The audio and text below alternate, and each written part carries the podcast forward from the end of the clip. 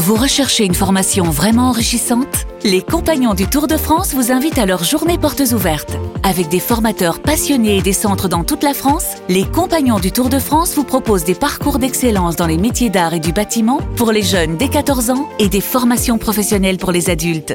Pour connaître toutes les dates des portes ouvertes près de chez vous, rendez-vous sur compagnondutourdefrance.org. Les Compagnons du Tour de France, la transmission des savoir-faire. Vous écoutez RMC, RMC Estelle Midi. les immanquables de Rémi Barré. Et on commence euh, tout de suite avec le tacle du jour. Oui, nous en parlions en première heure dans Estelle Midi du Salon de l'Agriculture, du refus de la FNSEA de participer au grand débat euh, agricole voulu par Emmanuel Macron. Il devait se tenir euh, demain. Donc la FNSEA, elle n'y va pas. Les jeunes agriculteurs, ils n'y vont pas. Et alors maintenant, c'est Michel-Édouard Leclerc qui s'en mêle sur son compte Twitter Ah. X. Le patron euh, des établissements Leclerc dit « Je n'ai pas attendu l'annonce foireuse, je cite, d'un grand débat pour échanger avec des agriculteurs de nos régions. J'estime que ce grand débat est une grosse, une grossière manipulation. Je n'y participerai pas, n'ayant vocation ni à jouer l'idiot utile d'une opération de diversion, ni à être l'otage de stratégies politiciennes liées aux prochaines élections européennes. Vous aurez compris qu'Emmanuel Macron s'en prend plein la tête et de toutes parts. Non mais, non mais excusez-moi Pierre Colégas, mais est-ce qu'on a déjà vu un président se faire humilier comme ça, à part bon peut-être François Hollande avec Leonarda. Mais, je veux dire, là, mais, mais franchement, je veux dire, là il se fait humilier par le président de la FNSEA, euh, par les, les soulèvements de la terre, et maintenant par Michel-Édouard Leclerc. Non mais à un moment, enfin c'est c'est la honte quoi. je cherche à comprendre parce que je suis euh, décontenancé par ce cumul de, de bévues. En plus, tout ça a été rattrapable déjà ce matin. À chaque heure, il y avait une, il laisse, il laisse filer. Alors j'espère qu'il y a une idée géniale derrière. Peut-être C'est marrant, je n'y crois pas. Non, non. Alors peut-être une situation qu'il a voulu, je ne vois pas en quoi.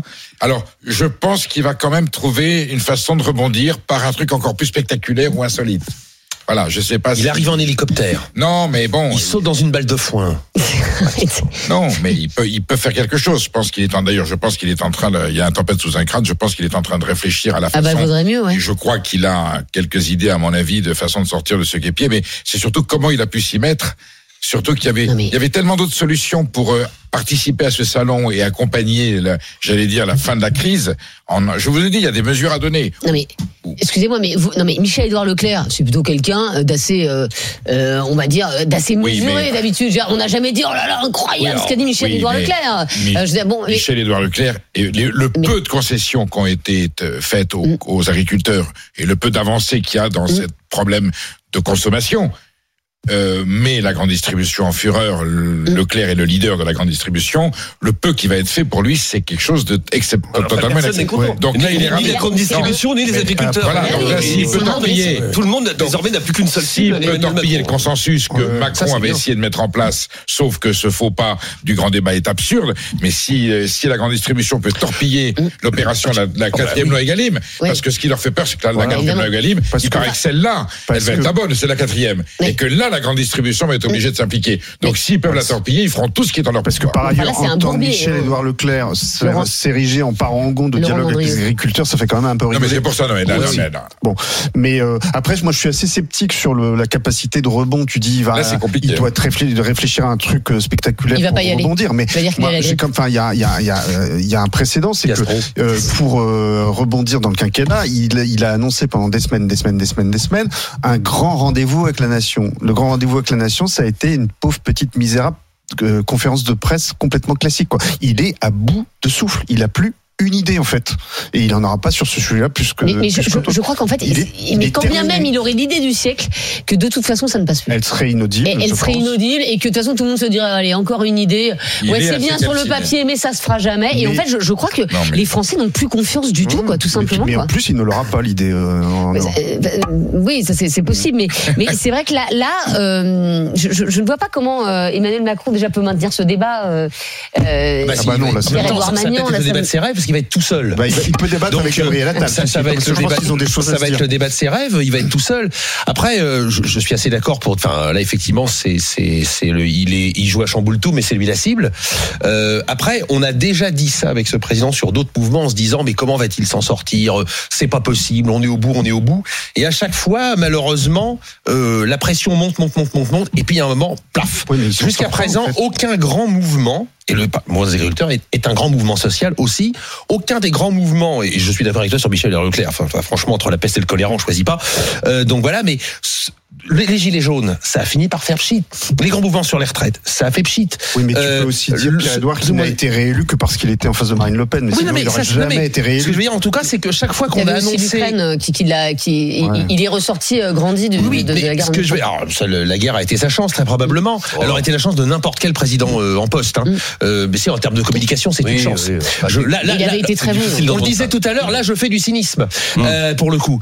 Mais donc je suis conscient de ce que je fais. Ce que je veux dire, c'est que malheureusement, moi j'espère qu'un grand mouvement social va enclencher quelque chose de plus vaste pour remettre un certain nombre de choses à plat dans ce pays. Il y en a besoin.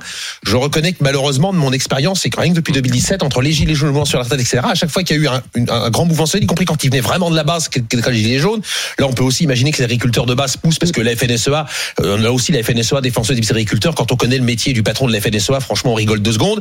Mais évidemment, la base pousse, pousse, pousse, pousse, pousse.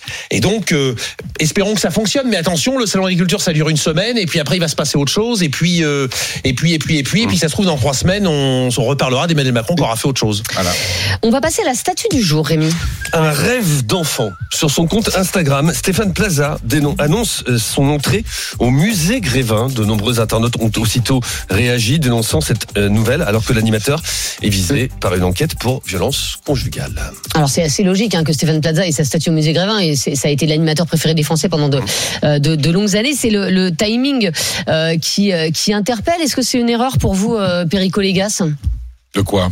Le, le timing du, du musée Grévin D'abord, je ne sais pas qui est Stéphane Plaza. Enfin, tu plaisantes ou quoi Euh, C'est un, c'est un animateur d'M6 spécialiste de l'immobilier, voilà, qui est animateur préféré des Français depuis très longtemps. Donc soit vous n'avez pas de télé, soit euh, Alors, je, je vous vais de la télé, pas, je soit- sélectionne des programmes euh, au théâtre ce soir, Gilles Margarita. Non, Oui, d'accord.